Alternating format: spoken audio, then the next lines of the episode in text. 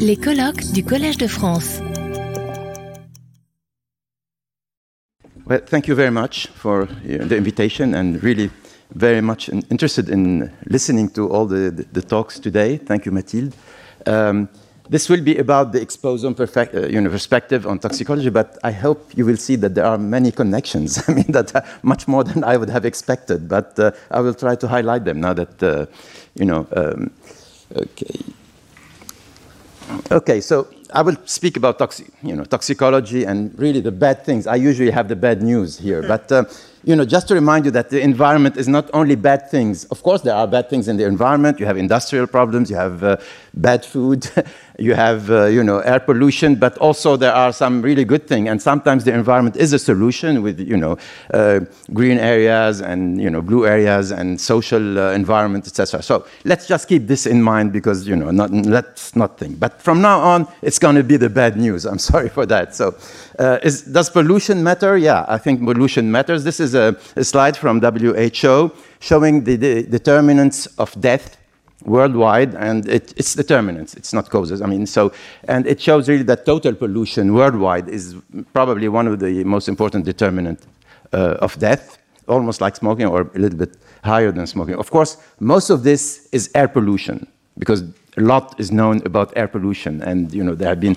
It's, it's relatively uh, easy to make these uh, correlation for air pollution, and a lot of this is, is actually in low and medium income countries. And, but yet, I mean, pollution matters, so we have uh, to to take care of this. And um, this is another slide to tell you that concerning chemicals, chemical pollution, there are still a lot of unknowns. This is from the European uh, Commission uh, from the EEA, actually the agency, uh, the environmental agency. Uh, it shows a sort of you know iceberg where basically uh, around 100,000 chemicals are you know more or less in, in uh, trade in, in, in, the European Union at, at a certain level. Um, 500 we know a lot about. Uh, 10,000 and 20,000 we know a little bit about. Maybe they are genotoxic or you know some effect, but uh, basically 70,000 we know basically nothing on these chemicals. So there's still a, a lot to know, and I'm not mentioning here the mixtures that these chemicals can do. So there are still a lot of unknowns. Well, it's maybe our fault, toxicologists, because you know on the 500 we still work on the same stuff. You know, I have been working on dioxin for a long time, and we know a lot. Maybe we know enough, but it's a model system, so it's maybe our fault. Now we have to get you know involved in, in these um, uh, other chemicals. So, because I will be talking about the exposome, I thought I would give you a sort of perspective of, of, the, of the exposome and the different um, maybe definitions and inputs from the different people in, in the exposome field. So this is Chris Wild actually uh, coined the term exposome. He's an epidemiologist from IARC at that time. And um, uh, the, re the, reason is that, well, when you were, he was thinking about cancer and the determinants of cancer, well, a lot was known about genetics, one way or another.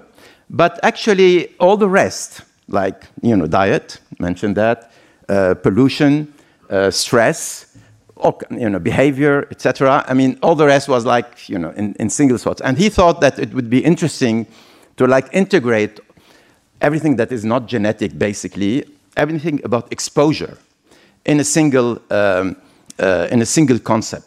Maybe because he was thinking it was also an inevitable part of the, uh, you know, of the exposure. So um, basically, all life environmental exposure from prenatal period onwards. This is a lot, of course. You know, this is this is huge. Actually, in one of my talks. Uh, in the US, I was, you know, it was the Oscar period, and I said it's like everything, everywhere, all at once. Basically, this is, and all, all your life long. I mean, okay. So um, um, this is the, the first definition, Chris Wild, and the idea is this is the complement of the genome.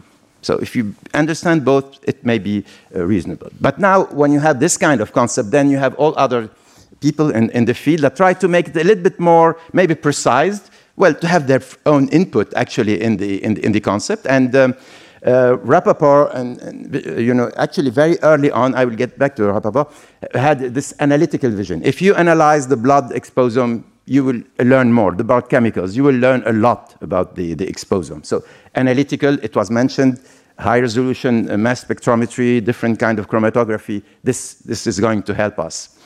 Um, Gary Miller was also in the analytical field, but he's a toxicologist, basically, which is, you know, uh, you know this is one, one of the toxicologists in the exposome field. And he basically said that the exposome is not only about listing the exposure, but also having some idea of their biological effect. So he integrated some you know, input, impact of the exposome in biology.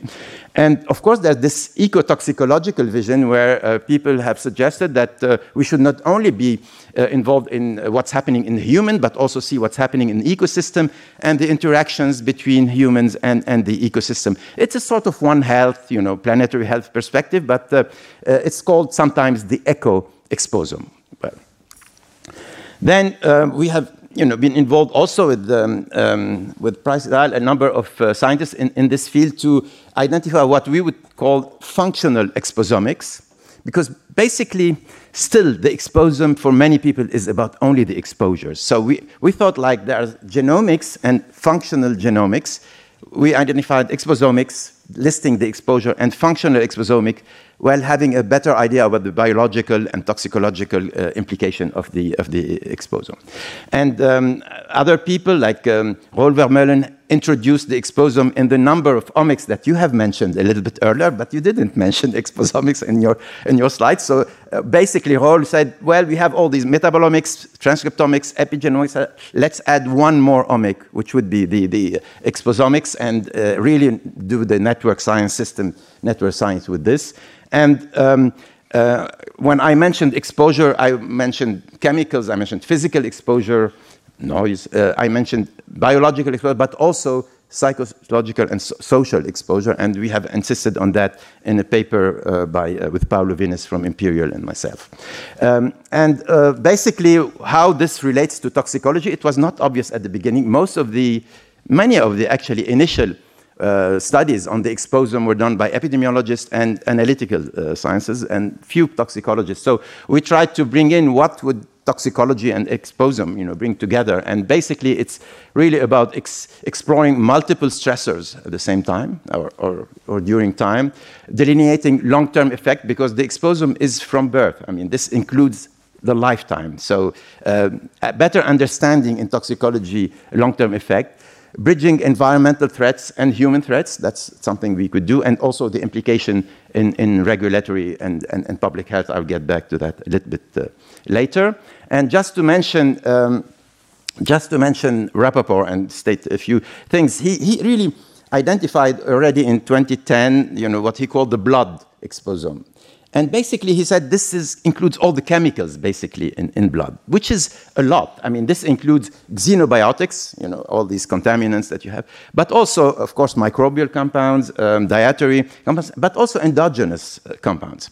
And I don't think this, I, I, I, agree that we have to include all this, but in a way, um, most endogenous compounds are known as the metabolome. People, you know, refer to those as the metabolome and not, you know, the exposome. So I think it's better to keep the exposome, blood exposome, or what we call the internal component of the exposome that you could get, as mostly the xenobiotics and their metabolites that got into your blood, the organism, microbial compounds that got into your organism, and some of the dietary compounds that got into your organism. And what is done endogenously, let's keep the term, you know, metabolome. Otherwise, too much confusion in the field. There's a lot of confusion sometimes in some of the terms that people have, are using. We are trying to better identify these and, and make some sense of it. This is the history, basically, of the exposome.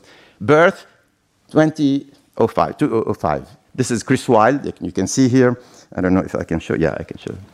I can see here, Chris, this is, so it's 18 now. That's in France the majority, so it's, it's mature now. It's, a, it's a, so, and men, actually, nothing happened for a few years. You know, Chris Wild published his paper. It was rejected in most, you know, journals. And it, eventually he published in a journal that I don't remember the name of actually now.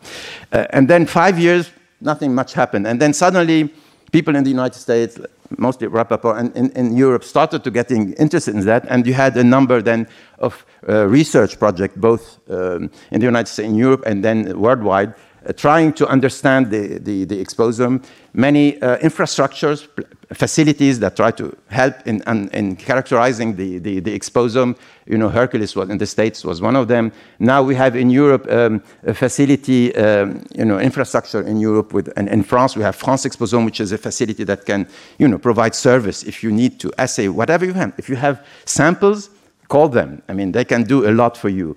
Uh, and you know, help you in uh, understanding. And we have a number of um, uh, projects in, in Europe. We have the EHEN project. And now we are really, really speaking to each other worldwide. And people in the States, people in Europe are trying to you know, further the, their understanding of the exposome and maybe try to work together in a, I hope, what would be a big exposome program like we had the genome you know, uh, program. And uh, why not?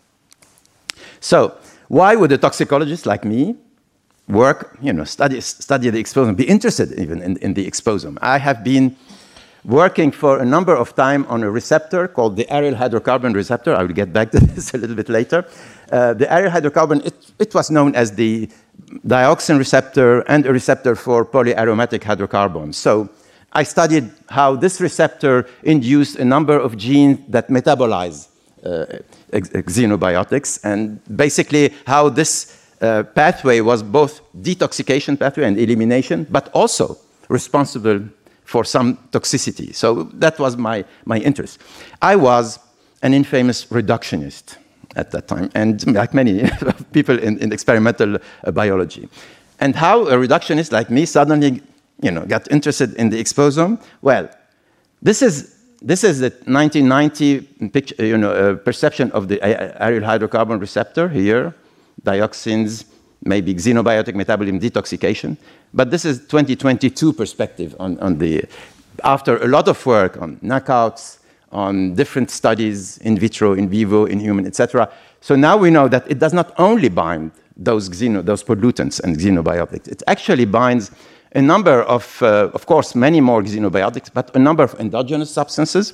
You mentioned kynurenine and tryptophan, that's a good example. A number of dietary compounds. I worked a lot on polyphenols binding actually to this receptor and microbial compounds, including those that are, you know, metabolized by the microbiome of, of tryptophan and many uh, others. And it has a number of different functions in the immune system, vascular, hepatocyte, of course, uh, cell cycle. It's, it's, and, and, and as, as a phenome, I mean, it, it's really involved in a very wide variety of effects. One receptor, many ligands, many effects. So how does this happen? Actually, this year, we have, I mean, a, a group in, in France has uh, been able, and in China actually at the same time, have been able to identify the structure of the receptor. And uh, well, we don't learn, we didn't learn a lot from this now, but now we were going to learn because now we can do the structure in the presence of the different ligands. Because our hypothesis, and uh, based on toxicological work, is that depending on the ligand, this receptor does not have the same you know, structure and does not bind to the same gene. It's a, it's a receptor that binds to gene to induce the genes. It does not have the same uh, genomic effects depending on the ligand. So that's how we can explain having, you know, one receptor having different functions.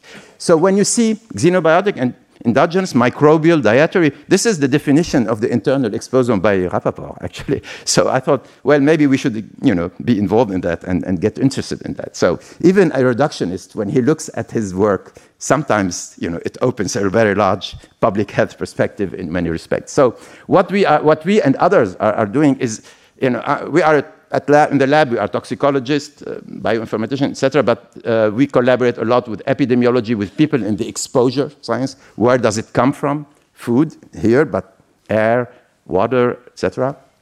So a um, lot of epidemiology, of course. Um, the, the, impact of stressor combination, I think this is really important. And then toxicology will work to improve the causality. Um, and then uh, implications in, in, in, public health. This is basically uh, how it's happening now in, in the uh, Exposome uh, project. And there are different uh, frameworks for us that we are trying to, to, to work with. Uh, I usually call it the triple A because it's AEP, ADME, AOP. Well, the first two, AEP is aggregated exposure pathway. You know, learning how these different exposure end up in the human being. And learning about the kinetics, the importance of uh, exposure from food as compared to air, as compared to water, as compared to uh, other, other uh, skin, other sources. So um, this is really now uh, people that are in this field try to aggregate all these exposure pathway, determining the internal dose and the kinetics. This is very classical toxicology, uh, and ADME is, is very known, absorption, metabolism, excretion. And then the adverse outcome pathway, um, which is shown here. This is a framework that we all work in now in toxicology. Basically, it's, it's a framework where we are putting the different events in relation to each other. Receptor activation, something happening in the cell, something happening in the tissue, and then the outcome at the end. This is, these are the different events. We call them adverse outcome pathway. But of course, it's not a linear. It's really usually a combination. So networks are really important in there, and that's where many people are in, involved in now. And in, in our lab, for example, uh, we are you know, creating adverse outcome pathway, but we are also trying to find um, uh, actually a text mining tool based on AI also to link with the literature uh, different chemicals with, the, with events in the adverse outcome pathway. Um, for example, we all know now that bisphenol A is not so good, but people are substituting it with bisphenol S, bisphenol F, and all the alphabet, basically. And we have done this, and we have shown that even bisphenol S and bisphenol F have similar effect as bisphenol A based on, on mining the, the, the, literature and trying to put a weight on the, uh, uh, on the evidence that is there. So now, uh, ingested xenobiotics, if I focus really on xenobiotics, uh, are composed of environmental contaminants, food contact material. We, we mentioned that. Uh, we really fo focus on these in, in, the lab, but food contact are really important. Drugs, natural toxin. We shouldn't forget that nature is not so nice all the time, but there are many natural toxins. Food additives, this you know better than I do. Veterinary processing contaminants, uh, substances of abuse. It's a big mix. And when it enters the body, of course, it gets in an interaction with the microbiota, and I will tell you a little bit more, gets absorbed. Also, the microbial compounds get absorbed. Liver is mostly responsible for metabolism, but it's not only liver. Uh, it's usually, the, the, idea is here to eliminate these compounds, and most of them are eliminated, luckily, but some induce toxicity. There is also elimination through the biliary excretion, but also some reuptake, and that's you know, the, picture uh, of, these. So what are the techniques that are used in, the, um, um, this is um, actually a picture from, uh, that Gary Miller uh, gave me. It's basically mostly now based on mass spectrometry.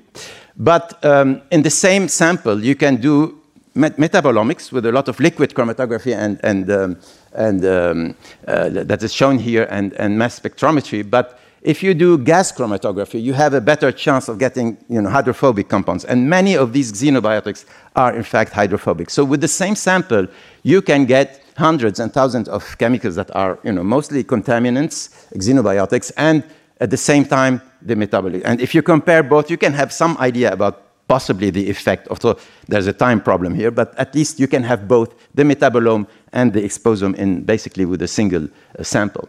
So um, there are many effects actually, and now exactly like in cancer, for example, you have the hallmarks of cancer. We in environmental health have the, the hallmark of environmental health, and I'm going to give you some example of each.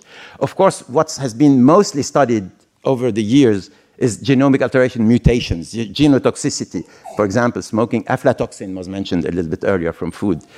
Epigenetic alteration, many endocrine disruptor induce epigenetic changes in methylation, although it's not always very easy to make a correlation between what's happening and these genes, the methylation, and the, the final impact. In some cases, it makes biological sense, so this is good, but it's not always easy to, uh, sorry, to do that. Mitochondrial dysfunction is a major uh, issue, and we can test that, and many pesticides have this kind of effect. Of course, endocrine dysfunction, I will tell you more about it.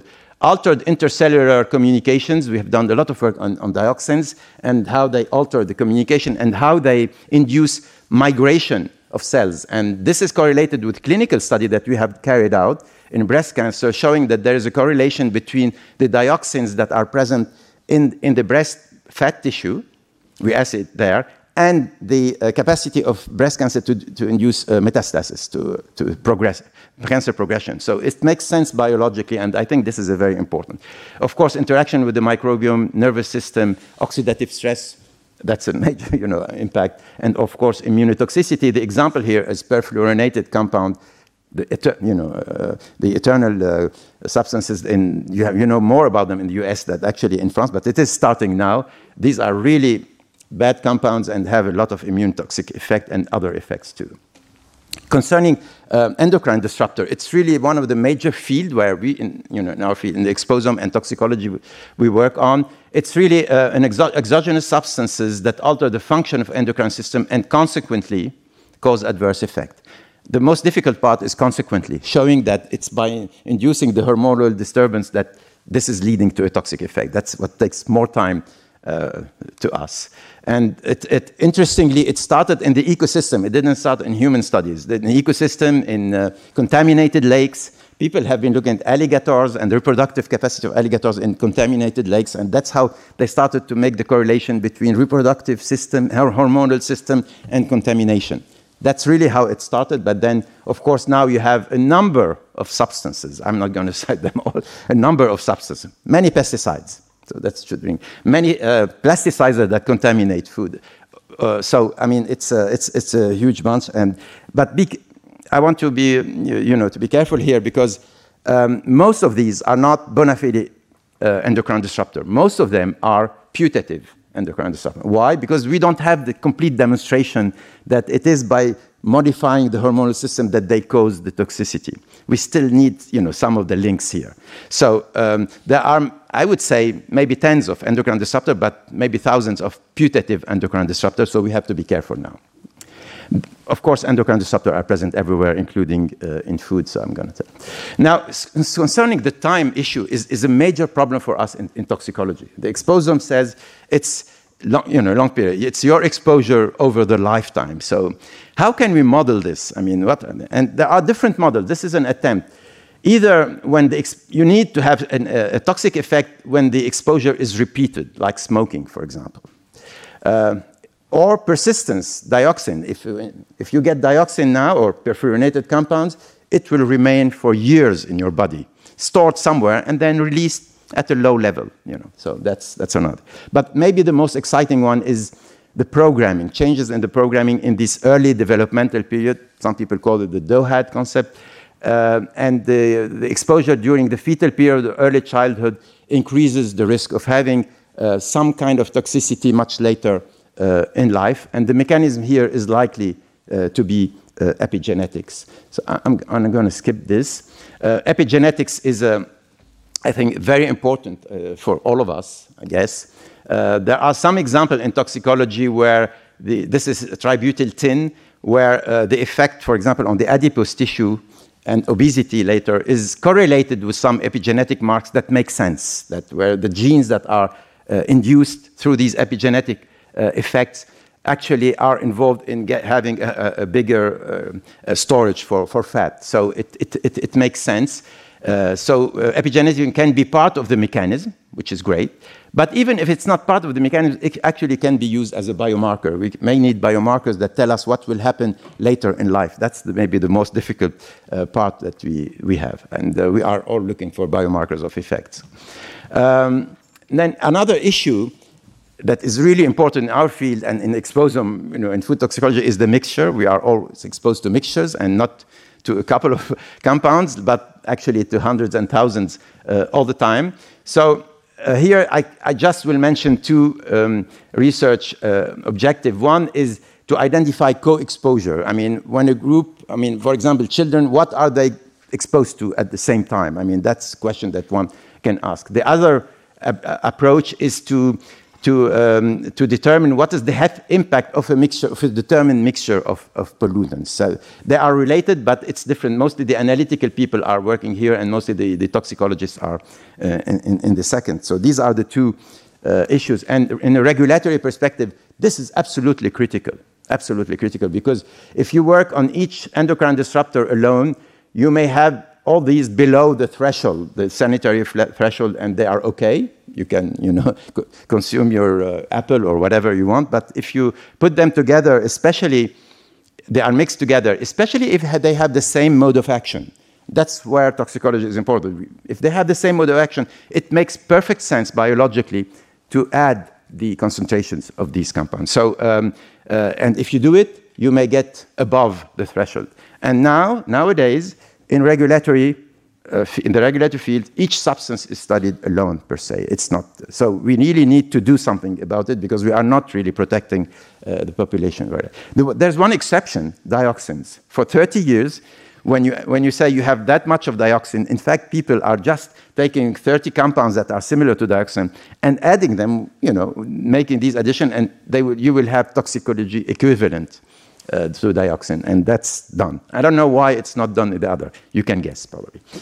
Uh, another important issue that we have done, actually, this is in the lab, is the interaction between dietary imbalance and, and chemicals. I think this is a very promising field. There are many examples. This is one example on the liver in rodents. This is experimental, uh, where um, we have studied dioxin on one hand and high fat diet on the other hand, and then assayed for fibrosis and fat accumulation. And basically, uh, when you have both together, you know, uh, you have more fibrosis and more fat accumulation. Maybe synergistic, I don't know. It's not precise enough to say, but at least we should know that uh, there is a great interaction between exposure to chemicals and dietary imbalance. So Another, a, new, a, new field actually is, is, microbiome, and of course it, it, it is really concerning us uh, a lot. There are, this is just a summary of the different interactions between uh, the, the, the micro, microbiome and uh, xenobiotics. Uh, they can accumulate in the microbiome, they can be metabolized. So what you get is the metabolite from the microbiome and not the initial xenobiotic. Um, they can uh, change themselves the, the, the, the profile of the, of the, microbiome or induce uh, growth, so or inhibit growth. So there are many examples. And in the field of, uh, for example, metformin acts on the microbiota, and this is a positive way, in a rather positive way. It may be part of its uh, drug effect. However, glyphosate, and I'm sure you know about glyphosate, uh, the pesticide, so it has a, um, actually, it, it, it does induces an imbalance in the, in the microbiome, so, and it is maybe part uh, of its uh, uh, toxicity. So both ways, you can, uh, xenobiotic can change the microbiome profile. There is a very famous example, I don't know if you're aware about, about melamine. Melamine was added to, you know, milk and things just to increase the amount of nitrogen so that people think, I mean, they dilute the milk and they add melamine so people think that they have the right amount of proteins because of melamine. And it has been you know, done. And basically, it's extremely toxic to the kidney. And people didn't know the mechanism for a long time. And the mechanism is here. This is metabolism of melamine in the microbiome. And it leads to cyanuric acid, which is a, a, a, you know, a contaminant to the, to the kidney. So now we know how, that the microbiome is responsible for this toxicity uh, of melamine. Um, back to the AHR, you know, the aryl hydrocarbon uh, receptor, as in barrier system in the intestine, it has a number actually of effect, mostly including on the stem cells of the colonic um, part, including on different islets of uh, lymphocyte and um, lymphocytic tissue. It's really important in, in, uh, in immunology, this, uh, this receptor. So it has a number effect and actually maintaining more or less the barrier uh, integrity. But another picture here of this receptor, the, my favorite receptor, the AHR. As I said, there are endogenous compounds, xenobiotics, microbial compounds, dietary compounds that can bind with a number of different uh, functions. And I think when you mentioned um, these metabolites of tryptophan, some of them are very good uh, AH receptor agonists, extremely well. Kynurenine is also, but it's a weak agonist. The others, indole, uh, derived from indole, are extremely good agonists. So I wonder whether this could be, you know, one of the mechanisms. One of the mechanisms. I mean, we, we cannot put all the mechanisms on this receptor, but it is really important in the gut and in microbial identity. So, uh, just a, a, few conclusions here. Uh, one of them is I didn't speak. Well, we have 100,000 chemicals that are, you know, in production, in industrial chemicals, etc. And in fact, we have only dozens of enzymes and receptors that are in charge of detoxification. detoxification. So what's the secret? The secret is in the flexibility of the structure and maybe the multifunction of these enzymes. So that's a, that's a, that's a major issue that we have to deal with to understand it uh, uh, better. So we have hundreds, sometimes thousands of ligands for a single uh, receptor or a single enzyme. Some cytochrome P450 bind a number of different ligands. This lack of specificity is such that there is a cost to this adaptive pathway. There is a cost There is competition sometimes, inefficient reaction, release of reactive oxygen species. This is why these pathways, which are in the detoxification and elimination, in fact, are also in the long run also responsible for some chronic toxicity. So we have to understand this better. So people who tell you, don't, it doesn't matter, you know, you can take all these xenobiotics because you have the system to get rid of them. No, the system is not perfect. Okay, um, they, as I said, these, these can share the same pathway, and now the microbiome is involved in the fate of xenobiotics, which was not recognized actually uh, early on.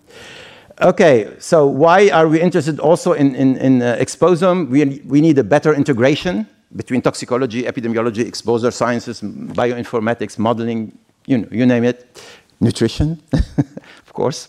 Um, we have a, it can help us link to exposure. And if you want to do risk assessment, you don't only want to do what is the effect, but you need you know, where the exposure is coming from. What should the government do? And uh, a better understanding of the mechanisms of stresses. I think this is what mentioned earlier, and I think we can do something uh, about it. The problem of mixture is on the top list the vulnerability of certain period, better understanding this vulnerability, I think it's exactly the same in nutrition as it is in, in, in toxicology, and of course the long-term effect that I mentioned. So there are a number of regulatory implications. Uh, I mentioned mixture, but there are many, many others, taking into account, for example, some outcomes that were not taken into account in regulatory agencies. I mean, recently, bisphenol A, the, the, the safe, the safe level of bisphenol A has been decreased 20,000 fold by the EFSA, the European agency, because suddenly they took immuno immunotoxicity into account, which means that initially we were all below the threshold. Fantastic. But now we are all above. Um, there are also, I think it's really interesting to take into account the exposome and multiple exposure because I think public health messages should be coherent. You cannot say at the same time that pesticides are not good and that you should eat uh, fruits and vegetables that most of them have pesticides. I mean, so.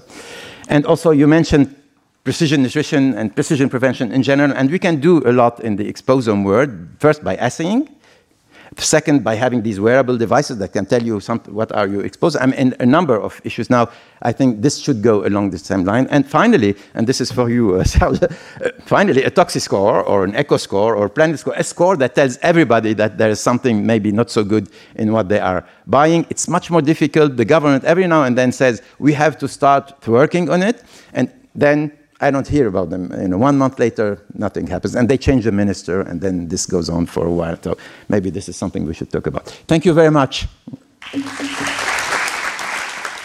Retrouvez tous les contenus du Collège de France sur www.college-de-france.fr.